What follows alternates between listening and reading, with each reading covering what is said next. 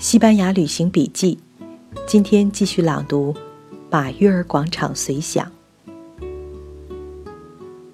人们大都觉得塞万提斯的伟大是在于他的荒唐行为后面的锄强扶弱、见义勇为，也是他为争得民主、自由、平等，随时准备为理想赴汤蹈火的精神，是表面荒唐可笑，后面潜藏的实质性的。理智的人文主义思想。今天的马德里已经是一个现代化大都市，要在寸土寸金的大都市里建造一座纪念碑，着实不易。这座纪念塞万提斯的纪念碑也没能避开都市里的高楼。可是西班牙人精心布置，终于使得这座以石块厚厚实实垒起来的高大纪念碑。不被群起的都市高楼吞噬。在塞万提斯纪念碑之后有一栋高层建筑，我没有细细去数，就算没有四十层、三十层，一定是有的。我也没有去考证纪念碑和高楼孰先孰后，可是那个后建者的建筑师一定是为两者的关系苦恼过，最后真是处理的好极了。利用透视拉开一段距离之后，后面的高楼体量就变小了。大楼和纪念碑的主体都是中轴线对称，非常恰如其分地叠加在一起。从纪念碑前面走去，你会感觉那栋稳稳当当、三台阶收分的大楼，就是纪念碑设计中的一个背影。它作为建筑群，活像是一个整体。蓝天和碑前面的水池打破了纪念的沉闷。纪念碑的主角高高在上，却和整个纪念碑的色调没有区分。塞万提斯在那里，可是他已经和西班牙的巨石融为一体了。那石砌的纪念碑就如同西班牙那绵绵不尽的群山，而接近地面、无可阻挡的在走出来的。是那几近黑色的两个青铜塑像，那就是骑在瘦马上的堂吉诃德和骑在驴子上的桑丘。站在这两个一高瘦一矮胖、万事不坠的西班牙人面前，我终于感到有必要想想：假如堂吉诃德是一个真正意义上的英雄或者骑士。假如他代表了那么多的精神和思想，他还有什么意思？他们从西班牙的黄金时代走出来，却踩着贫瘠的土地。是的，堂吉诃德连下一顿饭也不知道在哪里，却似乎在舍命追求某种属于精神层面的东西。可是令那个倒霉的塞万提斯不朽的原因，就是因为堂吉诃德精神之高尚。追求之正确吗？从古到今，一分钟也没有停止，总有人在向我们推销不同时代的英雄。这些英雄又有哪一个不是按照人们自己心中的想象提升塑造出来的完美人物？堂吉诃德只不过是他们中间的一个吗？他的永恒，就是因为人们犀利的目光。穿透他破旧的盔甲，在他的背后找到了我们心中期待的伟大，就是因为他拥有和我们熟知的多得无以计数的英雄们共同的理想追求乃至思想气质，人们才因而对他着迷了几百年，还要继续着迷下去吗？我想，铁定不是的。堂吉诃德的追求始终是错乱的，他不停地和幻想中的敌人搏杀，取悦一个不存在的女人。我想，正是这种错乱，使得穷困潦倒的作家塞万提斯变得如此不朽。塞万提斯在自己短短的一生中，却走过了整个西班牙黄金时代，走过整个欧洲中古史，走过无数人的生命历程。他对人性深有所悟，对人性的弱点也深有所悟。他笔下的堂吉诃德和桑丘在打动我们，因为他们是紧紧跟在我们身后的影子。阳光的投射，使得我们的影子在不断的变换。影子不离大影，那是我们每一个人的人生投影。多多少少，或早或晚，我们都被生命的冲动，被莫名的精神和情绪的汹涌潮水推动过。在看不到意义的时候，寻求人生的意义；在不同的时候，因不同的位置。出现不同的幻想。有时我们给自己的人生以理由，这些理由是我们希望自己相信，也希望别人信服的。有时你的冲动引出幻想，幻想指引着行为，行为牵出的后果，都巧合重叠，指向一个你希望看到的景象。人生似乎就是成功的，因为这个最后的景象和后果。出自你的行为，所以它似乎印证了那不是人生莫名的冲动带出的梦幻，而原本就是某种纯粹的、庄严的、理性的东西在推动。我们大多数人都会说服自己这样相信的。该死的塞万提斯把堂吉诃德。那个高高瘦瘦、摇摇晃晃、持着一把长矛冲向风车的模样，展示给了大家。他怀着同情，带着苦笑，不乏幽默地对大家开着玩笑。有时候，是不是英雄，不在于你是不是冲上去，而在于你冲向的那架风车是不是真就是魔鬼的化身。你冲向的那群绵羊，是不是真是你的民族之敌化身的全欧洲雄壮大军？它让人们回头望着自己，突然有了堂吉诃德问题。我重视的真的就是那个目标，还是那个过程？那个我就是无畏骑士堂吉诃德的感觉？我们是不是在心里都隐隐希望？那个被堂吉诃德慷慨解救的小孩，此后更遭罪，就该回家自己哭去，不要出来扫我们英雄的兴。究竟哪一部分是我们理性的追求，哪一部分只是我们像堂吉诃德一样，读着骑士的传奇，就再也不愿意在拉曼却的家里寂寂地度过一生？桑丘的毛驴是那个时代的西班牙农民最典型的坐骑。这个骑着毛驴的桑丘是塞万提斯眼中真正的西班牙芸芸大众。桑丘并没有英雄幻想，只是短缺堂吉诃德式的英雄气概，且也不乏一点隐隐的私心，这才忠心耿耿、天涯海角地在瘦马后面紧紧跟随。塞万提斯向我们指点了我们每个人的英雄情节。我们是桑丘，也是堂吉诃德。我们有时候是桑丘，有时候是堂吉诃德。他们形影不离，可以是同一个人，可以是同一个民族，可以就是我们眼前的这个世界。我们的冲动和幻想，却可能是错乱的。我们在幻想和错乱之中。摸索着理性，我们不了解这个世界，因为我们不了解自己，或者根本不愿意了解自己。我们无法控制那支配着我们内心的欲望和冲动。在每一个宣言后面，都肩并肩地站着他们——堂吉诃德和桑丘。而塞万提斯怀着点忧郁，目送他们前行。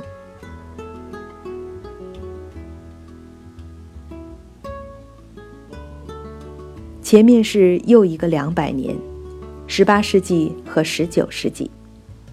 偏偏就在这新的两百年即将开始的时候，西班牙的王位被传给了法国路易王朝。从地理上来说，终年雪顶的比利牛斯山分割了法国和西班牙，因此人们总说欧洲到比利牛斯山为止。就是把西班牙这个文化混杂、有点异域味道的地方排除在欧洲之外。现在人们发现，比利牛斯山突然消失了。十八世纪，那个油画完全成熟的十八世纪，那个出现了美国、爆发了法国大革命的十八世纪，对西班牙来说，却是出师不利。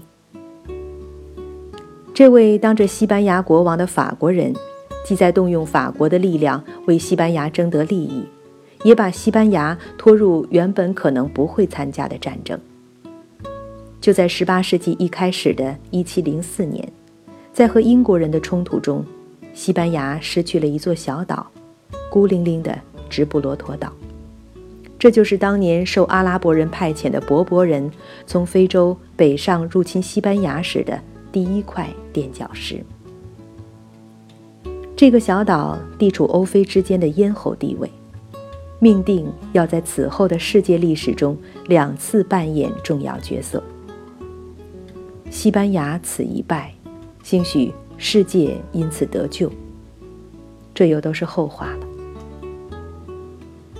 从十八世纪始，西班牙和法国君王同属波旁王族，这样的一君两国被人们称作是比利牛斯山的坍塌，从此使得西班牙和法国变得更为息息相通。法国启蒙运动的思潮开始涌入西班牙。可是他总还是处处要比法国慢一拍，就是这慢一拍，使得西班牙走上了和法国完全不同的道路。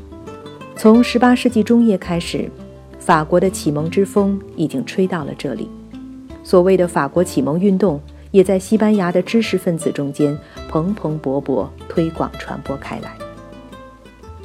岂止西班牙的查理三世？把自己叫做开明君主，欧洲的君主们都在争当法王路易十六的开明君主，都在想改革。法国革命发生在一七八九年，西班牙的查理三世是在一七八八年去世的，此前执政整整三十年。查理三世之开明，和法王路易十六却实在很是相似。当时，西班牙和法国也有很多相像之处。君主身边都出来一大批辅助君王改革的王公贵族、思想家。一七七八年，西班牙的宗教裁判所抱怨说，宫廷的上层都在读法国哲学。这两个国家还都花了大笔的银子支持美国革命。欧洲的改革愿望。发生在我们中国晚清思辨的一百五十年前。现在翻看历史书，看到欧洲的历史学家们也常常在问大家，同时也在问自己：为什么？为什么恰恰在这个时候，欧洲国家在思辨？就拿西班牙来说，十八世纪远不是最糟糕的时候，西班牙还有着源源不断的来自殖民地的财富。并不像晚清的中国四面楚歌，有亡国之虞。十八世纪的西班牙，人口整整翻了一倍呢。我想，可能只是地球这一块地方的文明积累到一定程度之后，率先离开蒙昧状态，发懵了，要进入成长的一个新时期。就像小孩子进入了学校，突然醒一醒。所以这一时期才叫做启蒙时代。人是很奇怪的一种动物，文明到一定的程度，对以前司空见惯的事情就会觉得野蛮，就说什么看不下去了。这是一种看不见摸不着的精神提升，听起来好像有点悬，其实是很实实在在的事情。又是那个老问题：文明是什么？这真是很纠缠不清的事情。各地界的人，上两千年开始就在慢慢学着烧出精美的瓷器，织出绫罗绸缎，盖起华屋，烹调精细的美食。今天的我们，只有在博物馆里望古惊叹的份儿。说这仅仅是物质的，也肯定不对。还有精美的诗文，甚至是繁复的上上下下的礼仪。再说物质的发展，气之中还蕴藏着美，还是艺术呢？这明明就属于精神。所以要说那个时代不文明，实在是说不过去。可是与此同时，东西方不约而同发生的是，欧洲的广场上在焚烧异端，车裂囚徒。亚洲的广场上，在凌迟皇上看不顺眼的家伙。要说这是文明社会，也断断说不过去。极度文明与极度野蛮并存，大概最恰当的称呼就是文明古国。那是人类的童年，对于野蛮的事情目知目觉，转折就是急转弯。本来就是一件危险的事情，不论如何危险，这个转折又是必然要到来的。此后，他的观念将明显的有别于人类的童年，古代社会。至于转折的轻重缓急，是要依靠经验来调整的。那些先行转折的国家，却很可能转出许多血的教训来。一些人先醒来，开始大声呼叫。也许有人叫过了头，反而翻了车，车毁人亡，引出一场事与愿违的更野蛮暴乱。聪明的是看到前面别人翻车，就赶紧调整自己的转弯角度，不重蹈前车之覆辙，也不掉头而返回去。笨的就不提了。这种人道精神的进化，是人类的希望所在。文明向善，看上去总是弱的，似乎永远无法和恶的野蛮强势较量。可是我们回头看看历史的脚步，或许会对历史的发展添一份信心。启蒙运动的毛病也与生俱来，就是呼吁太容易，要做起来太难。法国和西班牙这样有待转弯的国家，都是老旧的庞大机器。转折谈何容易？所以先行的法国言行两帮人的脱节特别明显，鼓动家特别出风头，而实干家相比之下要默默无闻很多。结果前者飙车无度，翻车的时候首当其冲的牺牲者就都是曾经默默在那里工作的人。西班牙当时也有一批踏踏实实的改革派，最有名的就是霍维加诺斯，他是贵族出身，在塞维利亚和马德里当法官，坚持公正，要求废除酷刑，主张监狱的人道化改革。精神的探索和演进是整体在走，科学和经济领域也在进入近代。霍维加诺斯进入查理三世的最高层内阁后。在法国大革命爆发的两年前，写出了对西班牙农业改革的报告，得到整个欧洲好评。可是，欧洲从古代走入近代的转折，总是伴随着困惑的。人们说，西班牙有法国化和本国传统的困惑，其实就是法国自己也有新法国化和传统的困惑。那是转折本身的时代困惑，比如说，怎么对待宗教传统和异化了的庞大教会组织呢？法国也有同样的困扰。革命一起，法国形势急转直下，法王路易十六被送上了断头台，西班牙公开抗议，法国人根本不理。十八世纪开端。西班牙走进法国，而且越走越近。又在这个世纪即将结束的时候，因法王路易十六被砍头，法国一片混乱，而使西班牙倒退三步，和法国拉开了距离。站在十八世纪尾端，西班牙还是有理由自豪的。他在下半世纪的改革，清点起来成果不算小。又似乎成功的避免了激烈革命动荡的冲击。不说别的，西班牙的人口在这个世纪整整翻了一倍。马德里已经从欧洲出名的肮脏城市变成最美的城市之一。当然，海外殖民地源源不断的财富是这些变化的有力支撑。可是，西班牙头脑清醒的人站在18世纪的末尾，并不喜气洋洋。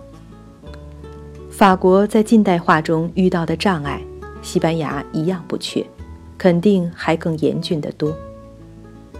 个对个比较的话，西班牙距离近代化显然要远得多。